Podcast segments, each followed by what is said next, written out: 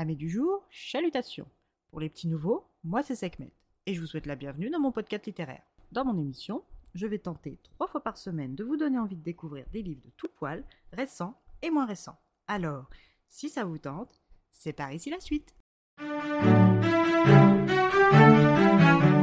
Aujourd'hui, je vais vous présenter La lumière lointaine des étoiles de Laura Lam, publiée aux éditions Actu SF. Dans ce roman de science-fiction, nous faisons la rencontre du docteur Naomi Lovelace, tantôt scientifique, criminelle, méchante, héroïne, adulée autant que haïe. 30 ans après l'aventure spatiale de sa vie, elle décide de sortir du silence et de raconter son aventure extraterrestre et de mettre fin aux rumeurs. Tout commence avec sa tutrice et mentor depuis qu'elle a 9 ans, le docteur Valérie Black, PDG de Osworn. Conjointement avec des équipes scientifiques, une mission extraterrestre vers l'exoplanète Cavendish est financée. La navette Atalanta est construite puis préparée pour une mission. Valérie, qui s'est investie physiquement mais aussi pécuniairement, va se voir évincée de son grand projet et avec elle, les cinq femmes initialement prévues et formées se voient elles aussi remplacées par cinq hommes issus des rangs de la NASA. Valérie n'accepte pas et entraîne son équipe, qui selon elle est la meilleure pour la mission, dans une folle aventure.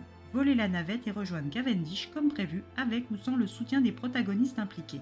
Son équipe, composée de Oksana Lebedova, ingénieur en chef, ayant rencontré Valérie après son départ de la Roscosmos dans des conditions discutables. Jerry Hickson, la pilote principale et la mathématicienne du bord, qui avait démissionné de la NASA avant de rejoindre le projet de Valérie. Irene Hart, docteur et femme de Valérie, ayant elle aussi quitté la NASA quand cette dernière s'était mise à se séparer de ses membres féminins au profit d'hommes dans une politique ouvertement sexiste estimant les femmes moins aptes aux voyages spatiaux. Et bien sûr, Naomi Lovelace, la botaniste de la mission. C'est donc ces cinq femmes bardées de diplômes et de compétences qui embarquent illégalement et décollent tout aussi illégalement pour rejoindre leur destin. Devenues des criminels, elles entament leur voyage vers l'Atalanta. Le vaisseau est un appareil conçu pour les voyages longs, construit dans un métal blanc avec un fuselage aux lignes pures comme celui d'un oiseau, complété par un disque qui forme une sorte de halo autour de ce corps d'oiseau le tout alimenté par des moteurs à ions et à plasma. Ce vaisseau contient un laboratoire, des quartiers pour l'équipage, des espaces communs, une infirmerie et une soute qu'elles appellent la crypte par sa forme et son contenu. Car oui, lorsqu'elles ont pris possession de l'Atalanta, cinq passagers supplémentaires cryogénisés s'y trouvaient. Cinq hommes, tous de la NASA, tous formés aux mêmes spécialités qu'elles, un équipage de rechange en somme.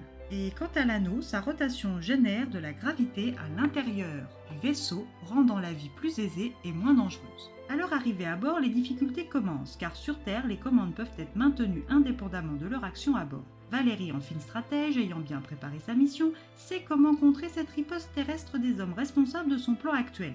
Première sortie extravéhiculaire pour l'infirmière et la botaniste afin de libérer l'Atalanta de ses amarres. Mission réussie, départ vers Mars, première étape avant Cavendish amorcé. La première partie du voyage ne fait que commencer quand dans la serre un parasite détruit les cultures, donc met en péril la mission pour la nourriture. De plus, Naomi n'arrive pas à s'alimenter correctement après un temps d'acclimatation suffisant. Une visite à Irène va lui révéler que son état est dû à une grossesse. Et parallèlement, le vaisseau subit une perte d'énergie à cause des capsules de conservation de l'équipage masculin de remplacement. Dans ces conditions, le voyage s'avère bien plus périlleux que prévu. Naomi choisira-t-elle de mener sa grossesse à bien alors qu'elle se trouve dans l'espace? Devront-elles choisir de laisser ces cinq astronautes mourir pour pouvoir mener leur mission à terme?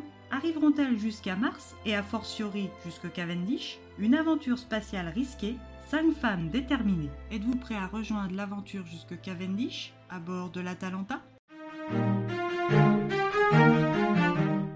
Un roman de science-fiction qui ne manque pas de sensations. Cinq femmes, une mission, un objectif clair, mais des valeurs individuelles qui s'opposent.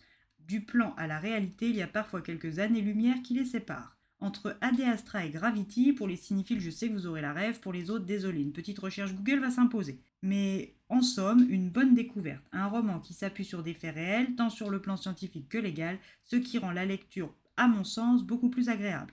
Je vous laisse en juger par vous-même.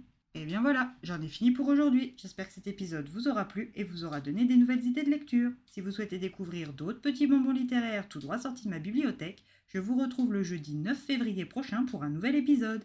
Et si d'ici là je vous manque de trop, vous connaissez le chemin. Hâte les lectures de Sekhmet sur Instagram. Sur ce, chalut les amis et à la prochaine